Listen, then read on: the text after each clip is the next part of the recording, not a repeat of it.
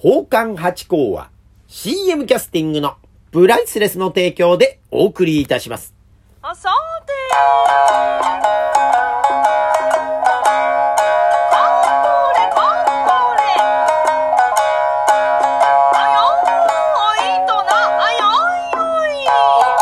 松野屋八甲でございます。水金土日の夕方6時は宝冠八甲よろしくお願いしますというところで、もう4月の26日という、もうだいぶ来てますね。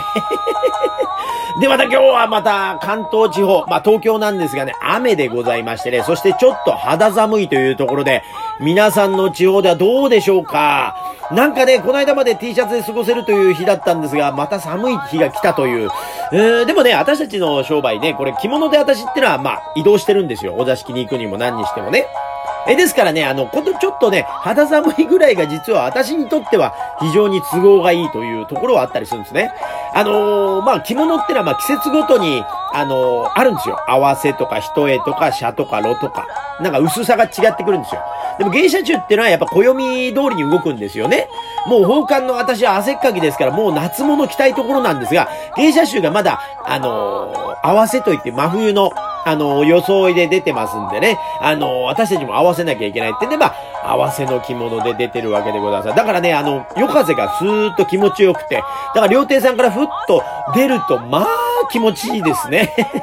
で、あの、料亭さんってのは、まあ、お客様はね、あのー、ジャケットを羽織ってらっしゃるだけですから、あのー、でね、また、中ではジャケットをお脱ぎになって、ワイシャツでお過ごしになったり、あの、その上に、なんていうんですかね、ちゃんちゃんこみたいなね、えー、絹でできたそのお着物を着たりとかっていうこともあったりするんで、薄い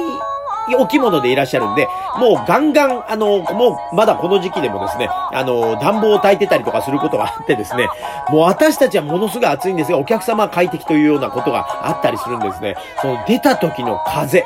ええー、これがまあたまらないなという。まあ、あの、最初の一杯のビールってあるじゃないですか。それと同じようにね、私たちはですね、意外に、あの、料亭さんから一歩出た時の風っていうのはビールと同じぐらい気持ちいいなと思う、この、今日この頃でございますよ、本当に。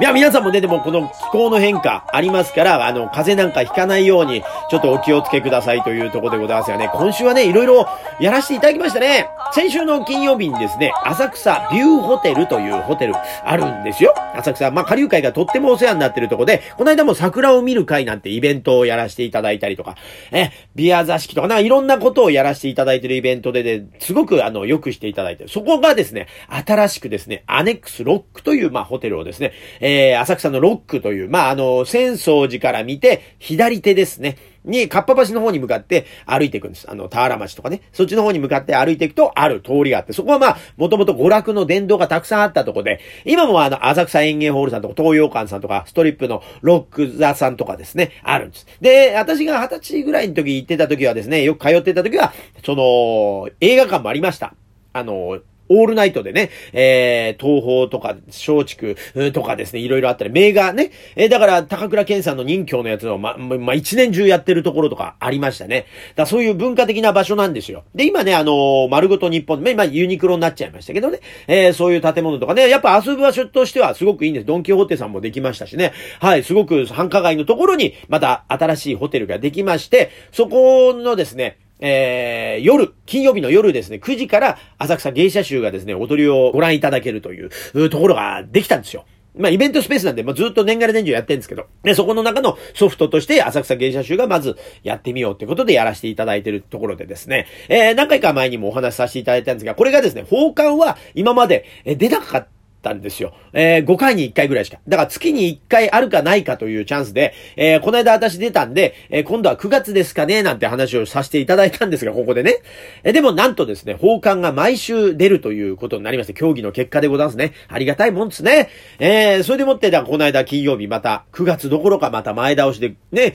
えー、4月に出させていただいたというところで行ってきましたね。いやー、やっぱりね、上がってみていい場所ですね。素晴らしかったです。ただね、今回ね、ちょっと苦戦したところがありまして、えー、お客様の8割から9割がイスラエルからの方で、英語も全く通じない。もともとね、私も英語は喋れないんですが、片言の英語も全く通じないっていうね、えー、この中で、えー、やらせていただきました。まあ私がね、出所がまあ、パントマイムをやってからこっち来たもんでございますから、なんかそっちの方にちょっとネタをシフトしましてね、お客様に合わせてということでやらせていただいたら、すごく喜んでいただいたようで、なんとか、えー、クリアできたかなというところで。やっぱね、浅草っていうところは海外からのお客様もね、たくさんいらっしゃって、もちろんね、あの、日本のお客様、お泊まりのお客様、宿泊のお客様、専用の今のところは、その場所になっちゃってるんでですね、あの、そうだったんですよ。でもね、来月5月からですね、どうやら、えー、外から来て、5000円でしたかね。で、ワンドリンクがついて、ゆったりとした席で、あの、芸を見ていただける。まあ、大体ですね、えー、ショーと言いますか、演芸をつける時間が芸者集がまあ、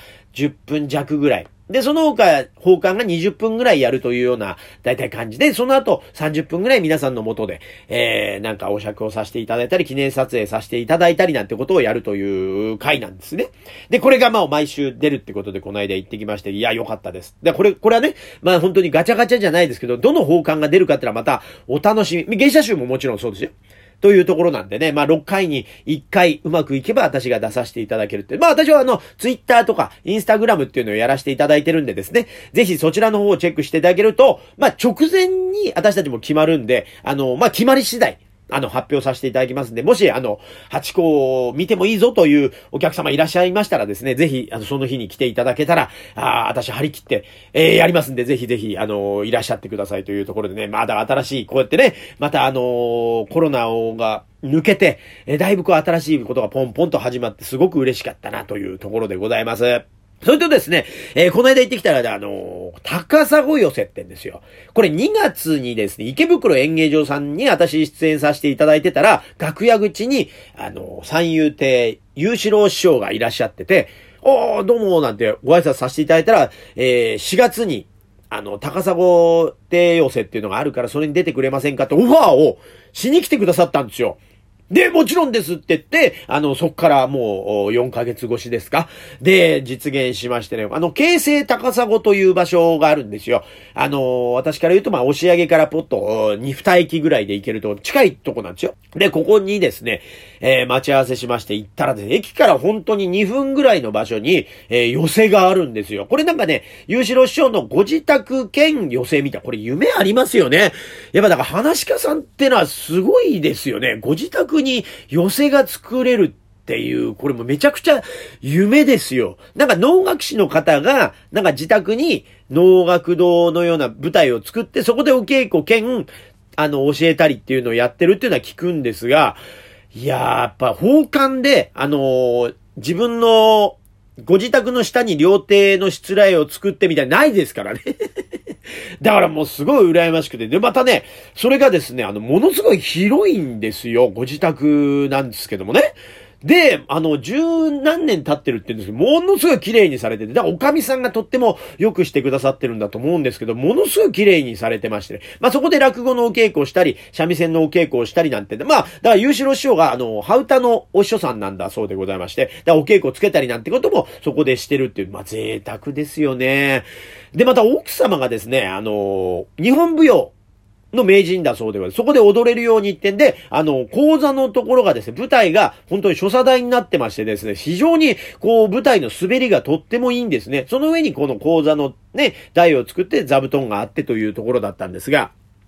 で、私はもうその講座には乗らずにね、その所作台のところで踊らせていただいてて、今年、今回はですね、なんと、それで、あの、私たちってのはまあ踊りね、つけるときに、あの、芸者集と行くんですが今回は、優志郎師匠がですね、ハウタの先生ということで、私が弾きますんでっていうことで、今回、えー、深川と、カラカサ。まあね、寄せでや、やらせていただいてるこの曲でございますが、これをやらせていただいて。やっぱりね、その土地土地にお客様ついてらっしゃるじゃないですか。で、高砂亭さんのお客様なんで、初めて奉還を見たという方もたくさんいらっしゃってですね、すごくあの、喜んでくださって、ああ、よかったなと思って、本当にね、嬉しいですね。こうやって少しずつ広まっていくっていうのがまた嬉しくて、これがまた面白かったと言っていただくと、またね、口コミでまた、あいつ面白かったよって話になりますからね、本当にありがたいきっかけを皆さんくださってですね、ありがたいたいなと思ってすごく楽しく行ってまいりました。また打ち上げもね、呼んでいただいてすごく、えー、楽しい和気あいあいとした感じでですね、優志郎師匠がまた格闘技お好きなんですよ。だから格闘技の話でね、あのー、天竜とね、